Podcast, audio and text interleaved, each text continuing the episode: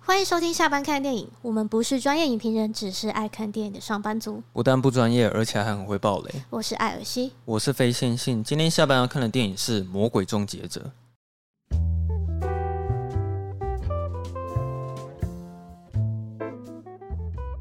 今天终于可以来聊《魔鬼终结者》了。这部电影我应该也是对你碎碎念蛮久的嘛，没错，对吧、我一直说《终结者》很好看，很好看。对，可是你应该也会从一些其他影评人身上偶尔也会听到这部电影吧？嗯，对啊，但我算是一张白纸的去看这部电影。嗯，可是我必须要说，我真正喜欢的是他第二集啊，哦因为我小时候我会认识到这个系列，是因为我哥他就是播了第二集给我看。可是我记得那时候可能也才小学，嗯，他又是辅导级的电影，你知道吗？ 他就这样播给我看的。其实小时候我在看第二集的时候，其实我是真的会有点怕，就我不太敢一个人看。魔鬼终结者。对，你知道我真的是完全什么都不知道就去看，嗯我只知道两个讯息，嗯，一个是有阿诺斯·王辛格，嗯一个是导演是詹姆斯·卡麦隆。哦，就这样，我就知道这两个讯息，我就看了。你，嗯哼，我是觉得虽然很有这个年代感、怀旧感啊，嗯嗯哼对，但我觉得它整个架构还蛮有趣的，就是有这个穿越时空。嗯回到过去，目的是要把敌人的妈妈杀掉。这个，我觉得这个整个想法蛮有趣的。对，我觉得他精彩也是他这个题材啦嗯，。它的题材很有趣。对啊，我可以跟你说，其实他第一集是我出社会才看的。哦对我一直以来都是看第二第二集，集，是因为我在电影书上偶尔都会看到第一集的一些奖评，所以因为好奇之下，我就去看了第一集。这样，嗯那我记得当初看完第一集的时候，有一个感想跟你一样的是，它真的很有年代感。就比如说，它那个镭射枪出去的时候，会啾啾啾 啾这样。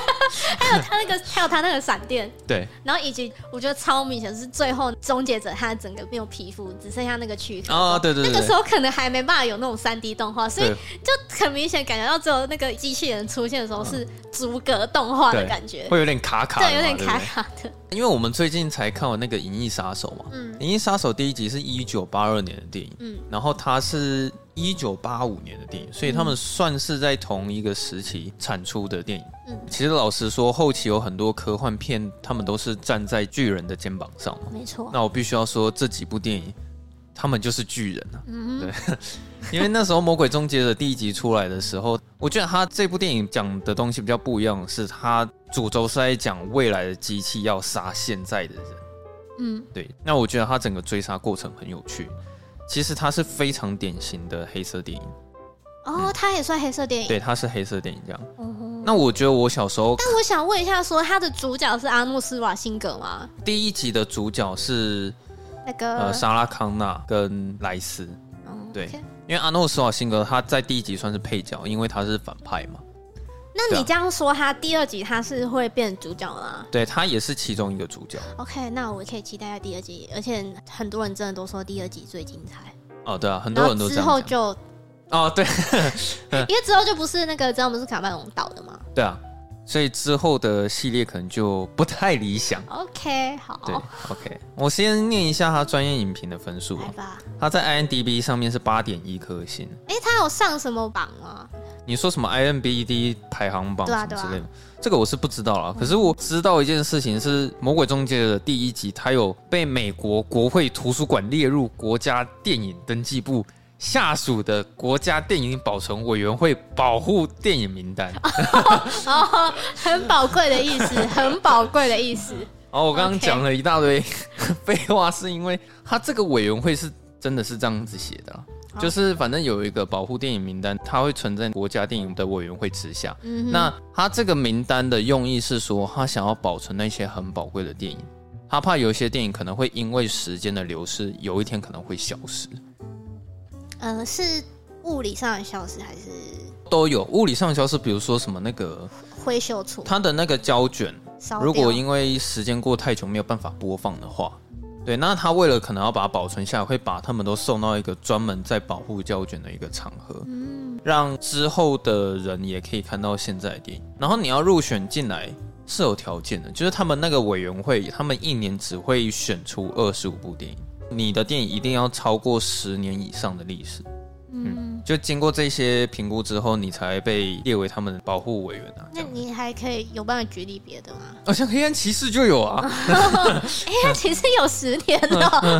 哦，各嗯看位不出来对不对？看不出来。哦，黑暗骑士已经是十四年了吧？他也有在这个保护名单里面。对 OK，，他在烂番茄的分数是一百分，哦，一百分， 哎，他评分的人还不少，他是六十五个人评分，这样下来还有一百分，因为每个人都喜欢吧。Metacritic 上面是八十四分。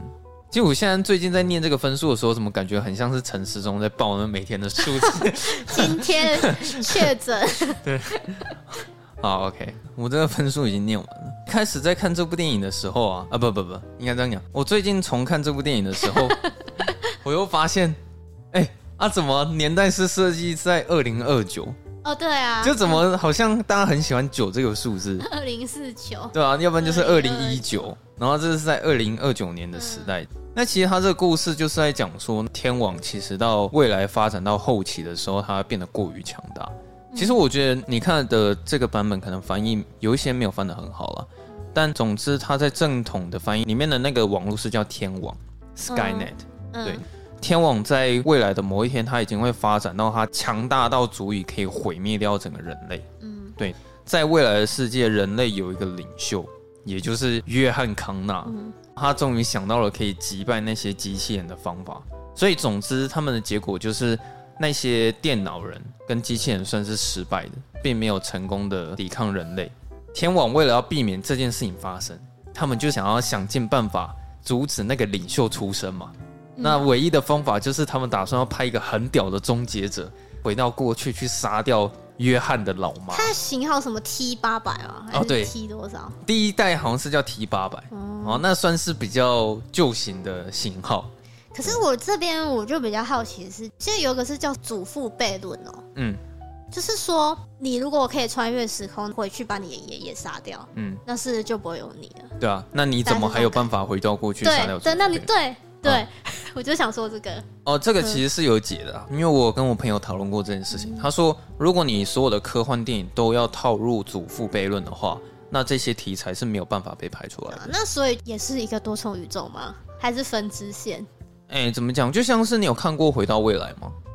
或者是《星际效应》好了，嗯哎、星际效应》算吗？星际效应不算吧？呃，对，《星际效应》不算。那你有看过《时空线索》吗？没有，好，反正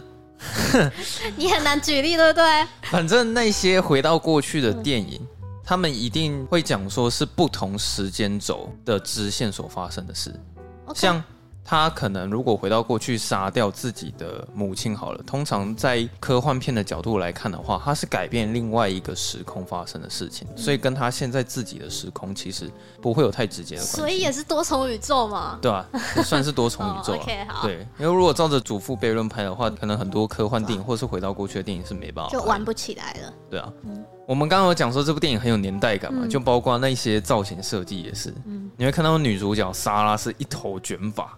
很卷，对她整部电影的那个胶卷感其实蛮重的。嘿，对，对你有发现吗她有那个颗粒感嘛？你一开始看到阿诺·施瓦辛格出场的时候，你一定觉得很性感嘛，对不对？他在所有的闪电爆发之下，那些闪电的特效现在看可能觉得有点粗糙啊。对， 那个闪电闪完之后，你就看到怎么会有一个性感裸男出现在那里？嗯那些终结者啊，他们回到他们现在那个时间线的时候，通常都是一定不会穿衣服，对，哦一定都对是裸体他现后面有身。解释说什么如果你带不武器的话，不是没有生命的东西没办法被带过去，对，反正他们那个时空转换装置一定只能让你没有办法带东西了。啊反正就是他有给一个规定啊，一个限制。对。那这集比较不一样的是，他传送回去保护莎拉康纳的是一个人类。嗯，对。你会看到他们第一件事情是什么呢？去哦穿，找衣服就是要去。穿衣服嘛。 对啊，阿诺他穿衣服的方式就是他刚好遇到三个小混混，第一件事情就是叫人家把衣服脱掉。对，对啊，男生一听到别人叫他脱衣服，那多尴尬啊。后来你才发现说，原来阿诺·施瓦辛格他是一个非常冷血的人。可是你一开始在看的时候，你还不知道终结者的那个概念是什么，嗯，对，所以你会觉得说他有点像是一个杀人机器，或者是他是一个很冷血的一个人。觉得他 maybe 是杀手之类的吧。对你一开始可能对他的认知就只觉得他是一个杀手，我必须要说的是，我觉得卡麦隆他在拍这部动作片的时候，他其实会掺杂一些恐怖的元素在里面，但这也是我喜欢的地方。嗯，你有感觉出来说，每次可能有阿诺的戏啊，那个配乐都会非常的低沉，而且会很惊悚。嗯，有，很多地方都是大白天的戏，可是你看到阿诺出现的时候，你就是会觉得这个人好像有点可怕。嗯，虽然是他大白天，有一次他不是想要去买枪吗？嗯对，他直接在光天化日之下走到枪械店里面买枪，嗯，店员说你要买哪一把，他说我全部都要。对，对他不是用现金去买，他先用子弹往他的头上轰了一枪之后，他直接把那些枪全部带走。哦对， 包括他所有的子弹。其实你看到那边的时候，你大概就知道阿诺是个什么样的定位了。对，只是说另一方面专门在保护莎拉的，保护莎拉，保护康纳的， 保护女主角，哦保护女主角的那个人类其实比较低调一点，然后他就有点像是一个变态的跟踪狂。可是感觉出来就是，毕竟人类跟机器人还是有一定程度上优势不一样嘛，嗯就可以感觉到说，好像人类真的就是 逊，就啊，对了，是好像完全抵不过那个终结者哎、对，因为其实他也不能干嘛，对他啊终究就只是一个人类哎、嘛，那终结者根本是打不死的蟑螂吧？杀不死哎、对啊，怎样都弄不死。他就有点像是不会飞的超人。 哎，有一点这种感觉。对啊，而且他他们那个力量是很大，就是嗯随便挥一拳，可能都可以贯穿一个墙壁啊什么之类的。我现在看这么以前年代的片，我才发现，原来他们以前找人的时候都会去电话亭里面拿电话簿簿，嗯，呃原来那个电话簿是可以查到，就是那个城市里面的人的电话号码可以，哦。那我好觉像得有点蛮厉害危的。危险哦哦，。对啊，还好这个东西后来不存在了嘛，对不对？我看到他们想要找谁，第一个就直接走到电话亭里面。但我觉得蛮好笑的是，为什么这个终结者不能先确认一下是不是这个康纳？嗯，要这样无辜杀了那么多不一样的康纳他好像有讲说他不确定是哪一个，他只知道是在那个城市哦，所以他就是只要是莎拉康纳就是格杀勿论。反正你看到前面，只要你叫莎拉康纳都该死就对了。啊 OK，他们终于第一次交手，其实是在一个夜店里面。可是我觉得每次啊，那个终结者都有办法找到莎拉康纳，都是因为莎拉康纳提供情报给 他。对我正想说这个，尤其是后面在旅店那边，嗯男主角不是有跟他说叫他乖乖待在这边，然后他就硬要打电话给他妈妈，啊嗯，殊不知他妈妈是终结者伪装的，对啊，然后他就直接完全暴露他的行踪，啊，其实你看到那边的时候，也知道他妈妈已经死了啦。对，嗯对超所以对，终结者就伪装成他妈妈的声音嘛，所以每一次他都可以这么短时间之内找到莎拉康纳在哪里，都是因为是他本人跟他讲的。因为如果我们依我们现在这个科技下去拍，以现在这个时代去拍的话，maybe 是可以用网络啊或什么卫星定位啊、嗯去找人，但对啊他们以前就是土法炼钢，就是你会看到很多那种很复古的道具啊，对对对就包括那个打录机啊，或是他们里面听音乐的时候是用 MP 三啊，嗯，就可能有那个光碟盘嘛，对不对？对啊。后来他们第一次交手是在夜店里面，嗯阿诺斯瓦辛格他一个人走在夜店里面的时候，他有一个画面很有趣是。莎拉他不小心把他的酒瓶弄掉，所以他刚好弯下腰，对然后阿莫刚好走过去就没看到他，就这样完美的错过了。我觉得那个对画面蛮有趣的。他那边其实，因为他那时候已经知道说有人要来杀他了嘛，嗯他们那时候可能以为是连续杀人魔啊之类的，其实他一直以为男主角正在跟踪他的人，嗯，对。可是重点是他不知道哪一个才是终结者，其实男主角是有跟踪他没错、啊，但男主角是好人嘛，对啊。对，反正他们后来就是打起来可了，是男主角也有特别解释说，通常终结者一定会锁定目标出手之后才有办法确认，谁才是终结者？对，所以在那之前他并不能开枪或事先先保护好谁，嗯，对，所以他一直等待到他真的要开枪的时候，他男才主角他出才手现身，这样，嗯对。不得不说，我很喜欢这部电影里面的散弹枪啊。他们每次开一抛散弹枪，我都觉得很像是大炮， 你不觉得吗？那个枪声很大声有，一点，那你低音炮也是蛮强的。嗯他们第一次交手的时候，他应该就往阿诺身上轰了大概五六枪吧，嗯，就看到他也是没死，对，然后从地上爬起来这样。可是我想问你，因为你是白纸的状态下在看，所以你前面是真的都不知道终结者的能力是什么吗？还是你我大概我大概知道他是机器人之类的，嗯然后打不死，好像不太容易可以打倒他，哦？对，所以一开始你对阿诺的概念大概是这对样子对吗？对。你应该也知道他们是没有情绪的嘛，就他跟其他极限店不太一样，他们不会发展自身的情就绪，是没有在探讨这一块。对啊。那有感你觉得出来其。实你也看到阿诺的演技方式也是面无表情，好像有看到说他的台词好像才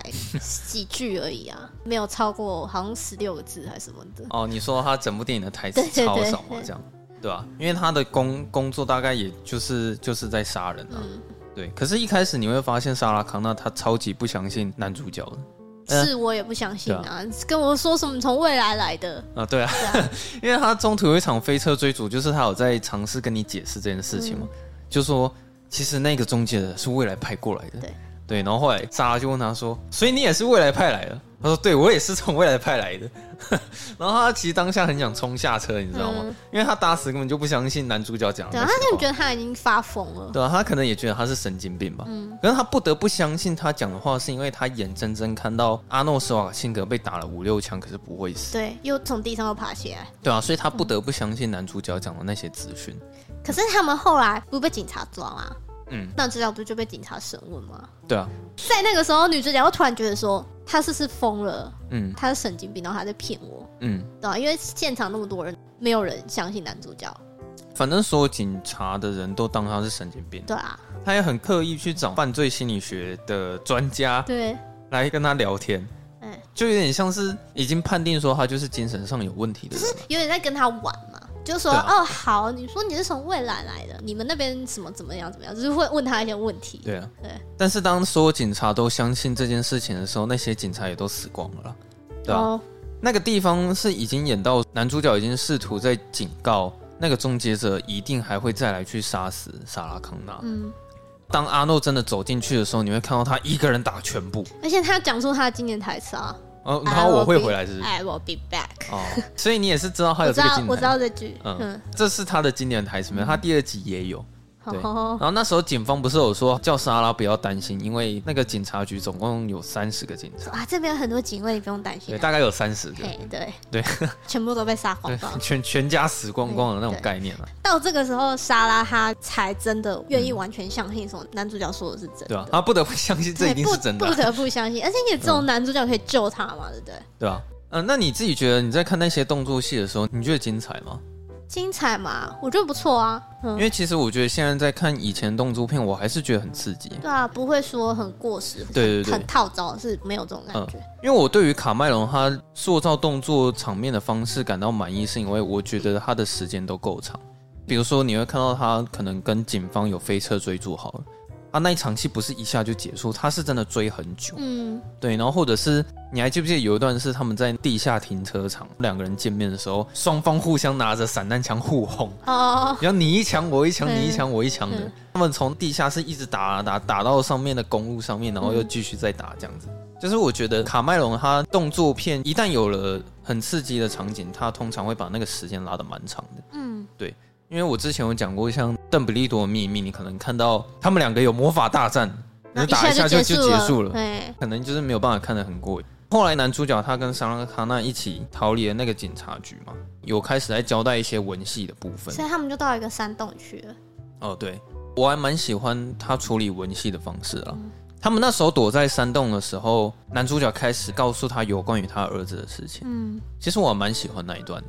因为那时候莎拉在帮他包扎伤口嘛，在这个过程当中，他了解到说他未来的儿子是个什么样的人。男主角说他跟我一样高大，是一个非常厉害的领袖，他带领我们人类他有跟你一样的眼睛，啊、对对对对，带领我们所有的人有办法战胜机器人。嗯，其实我觉得莎拉她听在耳里，怎么讲？她心里其实是有点感动的，因为她其实有点骄傲，说原来她未来的儿子，就即使这些事情还没发生，但对他来嗯对啊说是心里感到很骄傲其。实我觉得那场戏台词不错，而且我看到那边的时候，我自己会想到《异形入境》那部电影。嗯，你知道那个关联性吗？像在《异形入境》里面，路易斯·连恩有办法知道未来的事情，嗯但是他另一半并不知道，对，他也还没有办法跟另一半在一起。嗯其实那一些还没发生的事情，对他另一半来讲都是未来，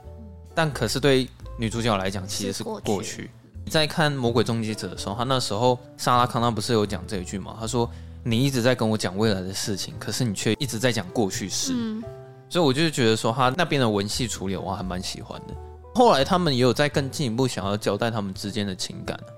有一段不是他们逃到旅馆那边，他们有一场很浪漫的床戏嘛。嗯，呃，这时候我就知道 了，他也就是那他儿子的老爸。对对对对。然后我觉得他前面有稍微想要保持一点男主角的神秘感、啊前面不会那么快的就先怀疑说他是他的另一半，因为他不是还有在穿插一些男主角未来在战争的战况嘛。嗯，可是他有给你一个提示，是他手上有拿着一张莎拉的照片，对，对，所以你可以从那边慢慢推敲说，哦，也许那个是他的另一半。浪漫的床戏那边，我会比较感动的是，他有讲一句话是说，我终于回到过去，然后到这边来找你，就是他有点讲的有点像是说，为了他所心爱的人，回到过去去找他，嗯他们就是不小心擦枪走火嘛，嗯，可能就会导致说未来的领袖要出生。对，哎大他大概是这个一概念。发就中了，不错。 靠背，原来这是重点。 对啊，你有没有看到那个阿诺·索瓦辛格不是不是就是有一点不择手段的一直在追杀他们吗？哎、我觉得最可怕的那一段是阿诺在他自己的旅馆，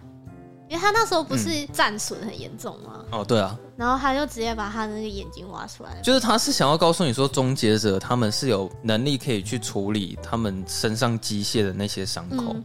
像他不是有一个特写，是他把他的手腕给挖开，对，里面你可以看到机械的零件在动嘛。嗯，还有一个地方是他把自己的眼球给挖出我来，跟你讲，我毕竟也看过很多血腥电影跟动画什么之类，所以现在在看的时候是觉得还好。没有原因是因为以前的美术道具还没有那么逼真。哦，所以原来你是这样你吗？会觉得没有那么不舒服不。是，我想说，我看的时候就觉得还好，但是如果是像你很小的时候就看到，你应该会觉得很恐怖吧？哦对啊嗯就可能小学的时候看到我有个人在挖眼睛，吓 死。还好第一集我不是小时候 看的，我是出社会才看的，对啊。对啊那你以现在逼真技术，如果真的演出这一段，你一定会觉得蛮恶心的啦，嗯因为以前可能美术道具还没那么逼真，所以在看那一段的时候，其实也觉得还好这样。我还蛮喜欢他们后面的那个飞车追逐了，觉得他那个剪接什么的都还蛮紧凑的。嗯，卡麦隆他很会塑造那种你以为结束了，但还没。但其实没有，嘿，对他很爱用这种方式。就是每次都觉得说，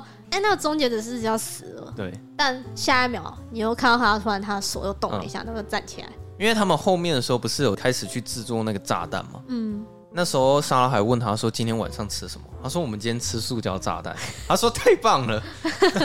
对，那个炸弹后面派上用场是因为阿诺他不是开着卡车，然后想要去把他们撞死嘛？嗯他把那个炸弹塞到那台车里面的时候，就突然有一个很华丽的爆炸场面，哎、那个爆炸是真爆吧？是真爆啊，看得出来应该是真爆。真爆。只是我觉得他那个火药应该真的是用的不少，